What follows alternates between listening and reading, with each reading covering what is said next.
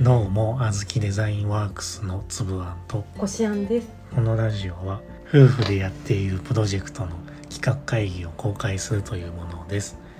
今回は雑談です。雑談なんだけど、あれです。あの、シェアダインを使ってみました。で、これはすでに、こしあんのツイッターで、ま、漫画？まあ、イラスト付きで、もう書いてて、ー、うん、なんだかんだでリツイート数じゃねえやいいねの数が今までで一番多くなりました 子育てでも何でもないねですが、本当だよね。子育て関係ないのにね。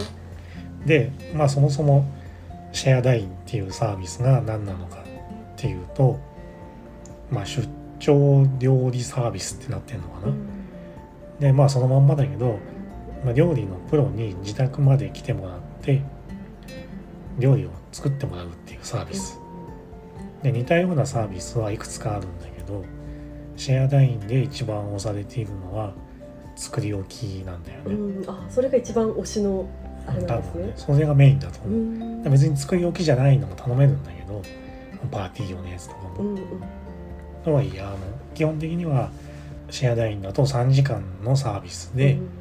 で大体10から12品ぐらいうん、作ってもらいましょうねみたいなのを元をベースにしてこういろいろ考えてるというか。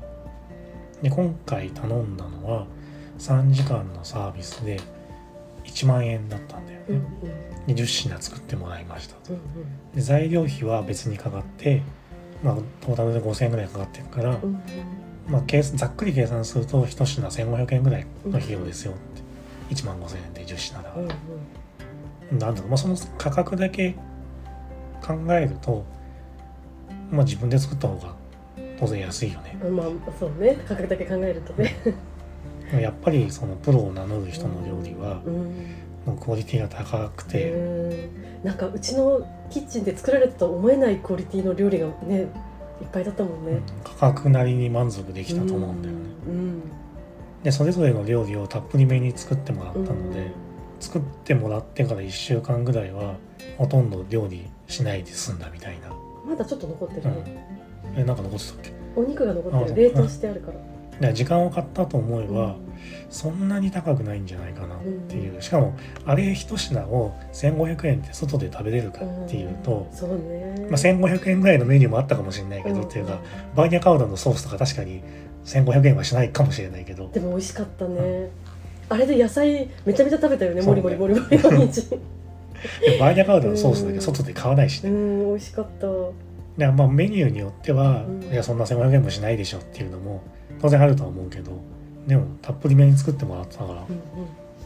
まあそんなにすげえもう高くてどうにもなんねえなみたいな世界でもないかな、まあちょっとさすがにね毎週頼んでる人もいるらしいけどそんなのはちょっとね現実的にちょっと難しいけどたまに頼む分だったらちょっと嬉しいよね。うん、。そうね。うん。で今回は3時間で1万円っていうプランっていうかその3時間で1万円っていうのを提示してるシェフにお願いしたんだけど、もっと安い価格で来てくれる人もいるんだよね。うん。うん。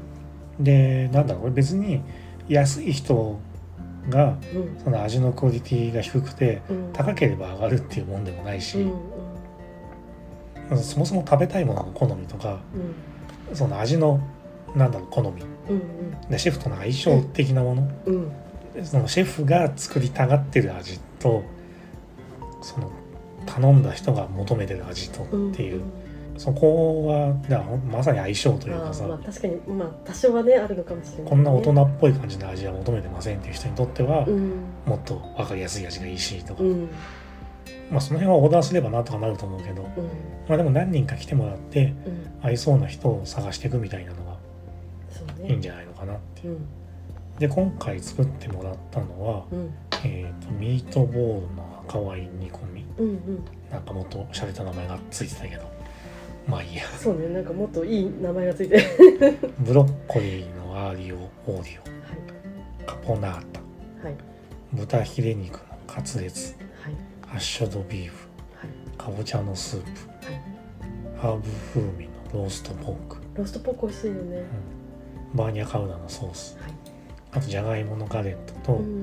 ベーコンのオムレツ。うんうん美味しかっの10品たもうほんとよくぞうちの狭いキッチンで 3時間でこれだけ作ったわ。ちょっとね物がねいっぱいあるからね。まあどれも美味しかったな。うん本当に。どれが一番好きだった？なんだろうな。どれもバーニャカウダも美味しかったけど。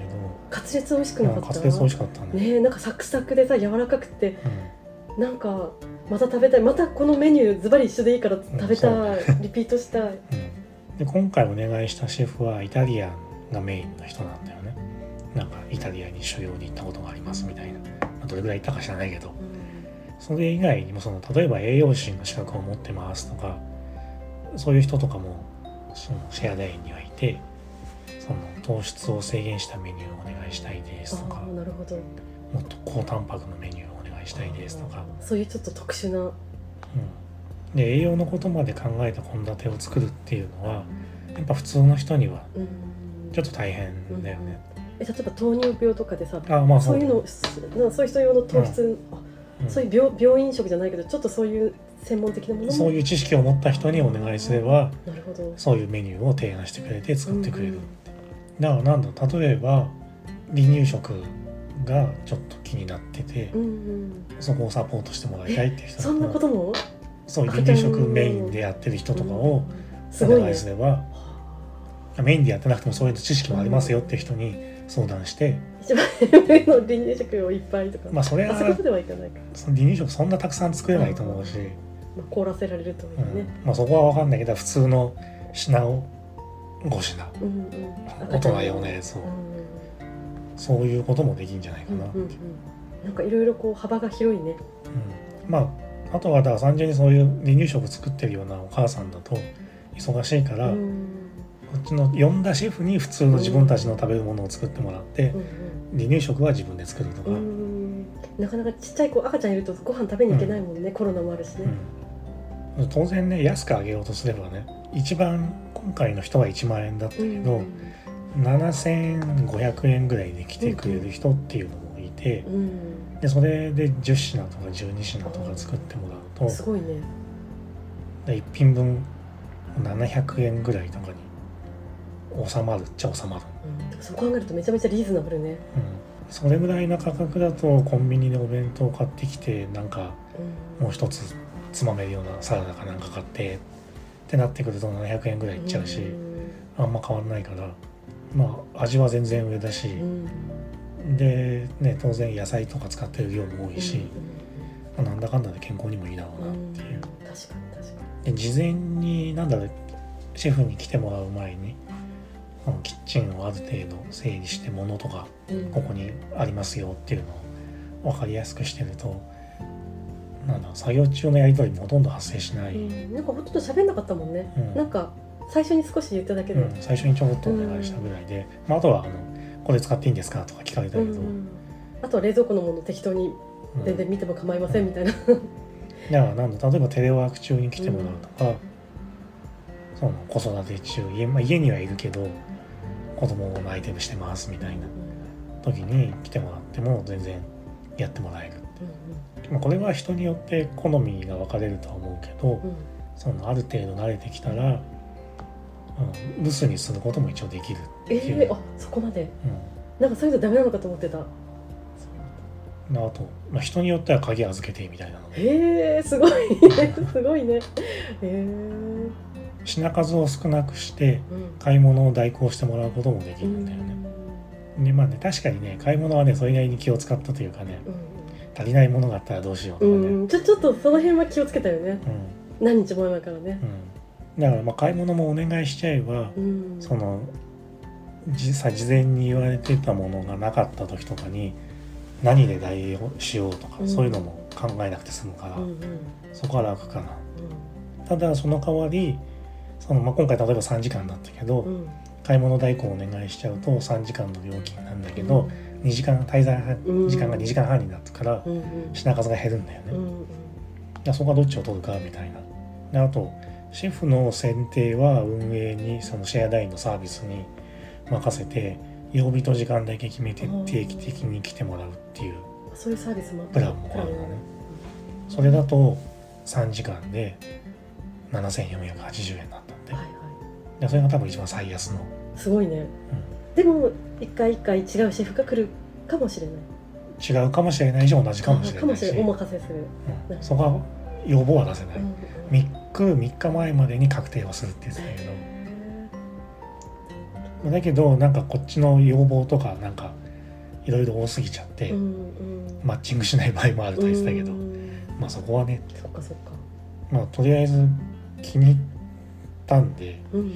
またお願いしてもいいかなとはちょっと思ってますっていう、まあ、あとはあの使い方としてあの自分の親の家に行ってもらうとか、喜ばれそうね。まあ、あとはその作り置きじゃなくてパーティープランを持ってるシェフもいるんで自分家でパーティーやる時に呼ぶとか、うんうんうん。まあ、あと最近俺は行ったことないけどあの何タワーマンとかにあるんでしょあのスペースが。ああそうねらしいねパパーティーとかその、うんうん。みんなで、多目的うんルームみたいな。キッチンもついてますみたいな、うんうん。それ楽ちんでいいね。そういうとこに呼んでうん。やるみたいなうん。とかもできるらしい。いいサービスでしたよっていう感じ。もう普通に美味しかったんで、うん。もう満足ですっていう。よかったです。そんなこんなで今回はおしまいです。はい。ありがとうございました。ありがとうございました